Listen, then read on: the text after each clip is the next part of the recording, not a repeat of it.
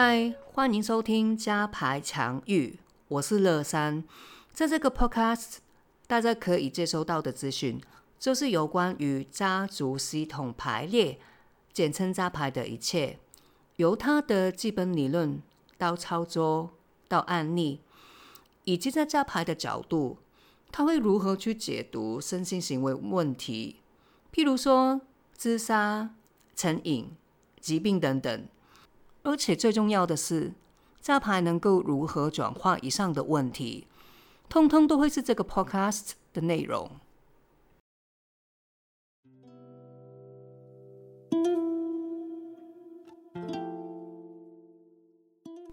刚才大家听到的开场音乐跟开场介绍，可能是最后一次出现在这个 podcast。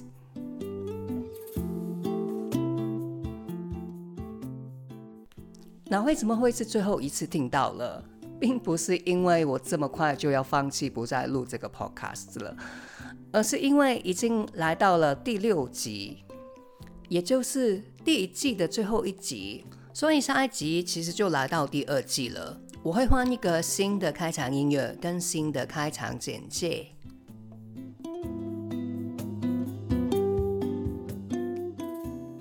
回想在录这个 podcast 之前，我对于 podcast 的制作真的是零认知，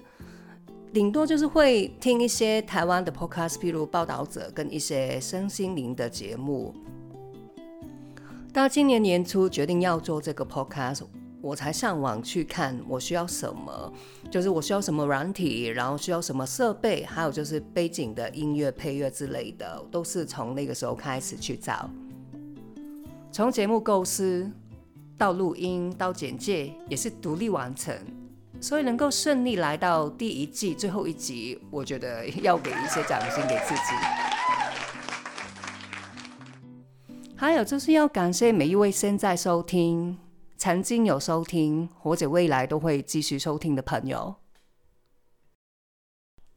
而作为一个小总结，除了要展望未来。我觉得同等重要是要回顾初衷，回想当初下决心录这个 podcast，就是有感于虽然加牌是一个非常强大的工具，但对它有认知或者曾经有尝试过它的人，只是为数少之又少。所以录这个 podcast 背后最大的目的，就是希望让更多人可以了解这个工具。甚至是对它产生兴趣。那就目前的数据来说，好像真的有一点点可以达到我当初设定的目标哎。因为我在录这个 podcast 的日期其实是十一月一号，到一号为止，总共我的 podcast 有一千一百四十九个下载。因为我有五集嘛，所以就是平均每集大概有两百多个下载。对这个数字，虽然我已经很满意。但当然，收听是不会嫌多，所以再一次的邀请你，可以 subscribe 我的 podcast，还有就是介绍给你的朋友。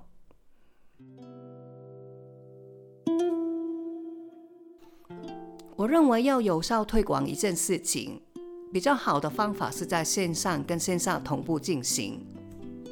在线上推广的层面，我现在有这个 podcast。那回到现实，其实我也一直有在找方法去推广。以我来说，在现实生活推广加牌的其中一个我最常用的方法，其实就是百事集。从两年前由香港来到台湾，其实我一直没有听过百事集。到今呃到这个月为止，我大概已经在台湾有摆了十四期市集。也是从今年年初开始，在市集我除了会做塔罗解读，也会用小人偶帮问世姐做炸牌。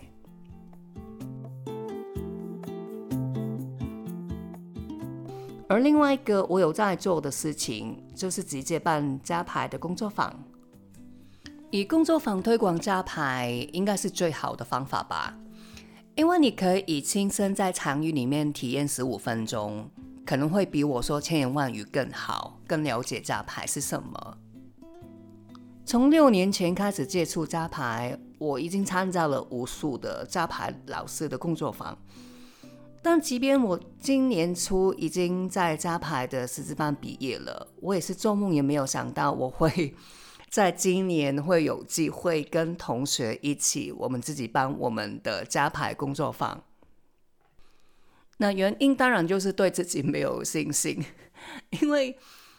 还不觉得自己可以完整的去完成一个排列，然后可以带到一些转化给案主。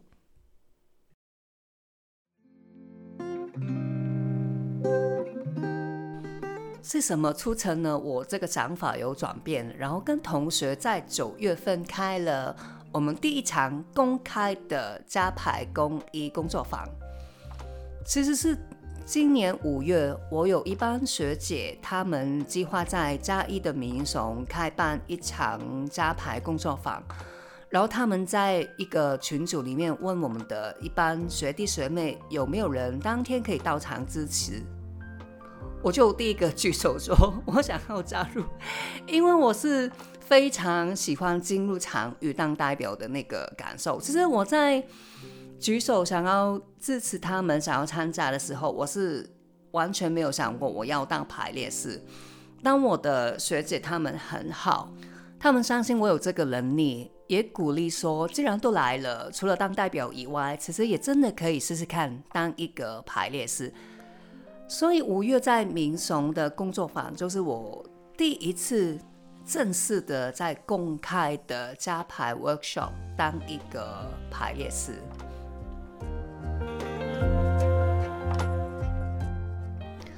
那一次对我来说是个宝贵的经验。我记得有一位参加的人，他在分享的时候说，很感谢我们会过来民雄办一个加排的工作坊。因为在他过往的经验里面，其实很少很少会有身心灵的老师会愿意到一些好像民雄这样比较偏远的地区办一些身心灵的工作坊。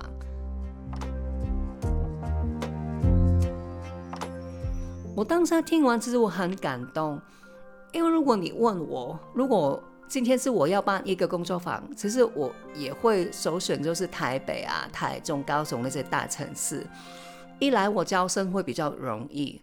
二来我的收费可能可以调高一点。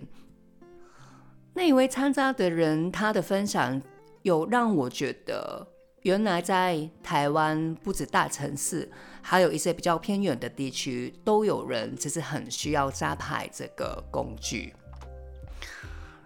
还有另外一件事情，就是我发现，其实我当排列师虽然是第一次在公开的场合当。但好像虽然没有做的很好，但好像没有想象中差哎。我还是可以看得这场景里面的发生，可以给出一些东西给案主。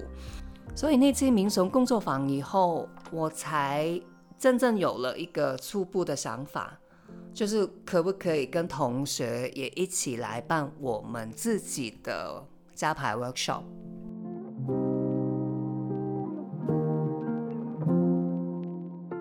然后事情来到七月，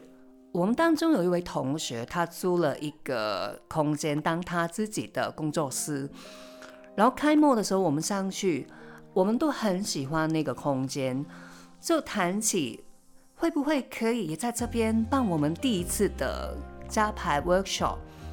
最后才出现呢，在刚过去的九月三十号，从计划到生存到执行。都有我们一手包办的加牌工作坊，然后无论是报名的情况，还是工作坊当天大家的意见跟回馈，都比我们预期跟想象中的要好很多。有了这一次成功的经验，我们当然不会就此停止。所以上一次我们即将会在十二月二十三号办我们另外一场的公益加牌工作坊。这个工作坊的报名细节我会放在节目尾声公布，所以如果你有兴趣，请你一定要听到最后。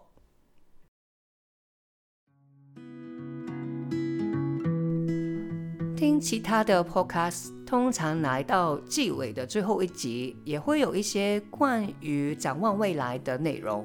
那我也不例外。接下来呢，会有两个宣布。跟两个有关未来的发展，想要跟大家讲。首先，我在十一月十五号到二十六号期间会参加内观，期间就没办法录 podcast。换句话说，这一集以后，下一集会在十二月十五号才上架，是十二月十五号哦。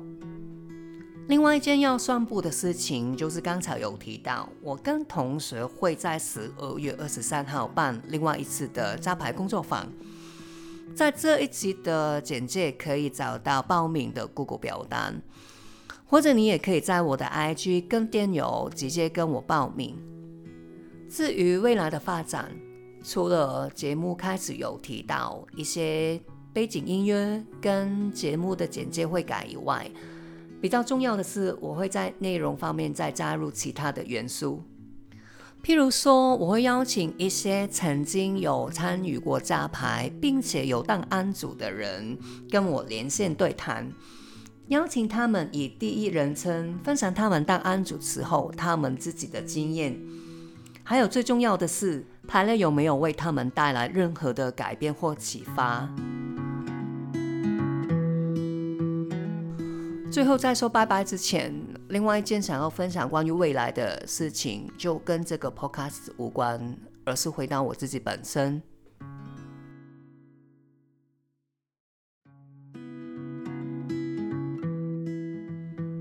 两年之前离开香港的时候，我做了一个承诺，我在 IG 写了这样一句话，我说。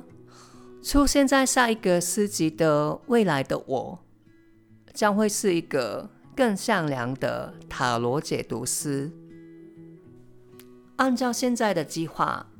跟同学们完成了一系列玩岛家牌工作坊以后，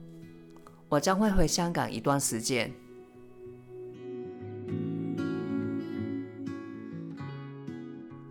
走到这里。我发现我可以给出比当初承诺的更多。现在我会说，出现在下一个香港世纪的未来的我，除了是一个更善良的塔罗解读师，还是一个家族系统排列师以及创伤疗愈师。非常感谢你听到最后。那我们在十二月十五号第二季第一集。再次透过声音互相问好，拜拜。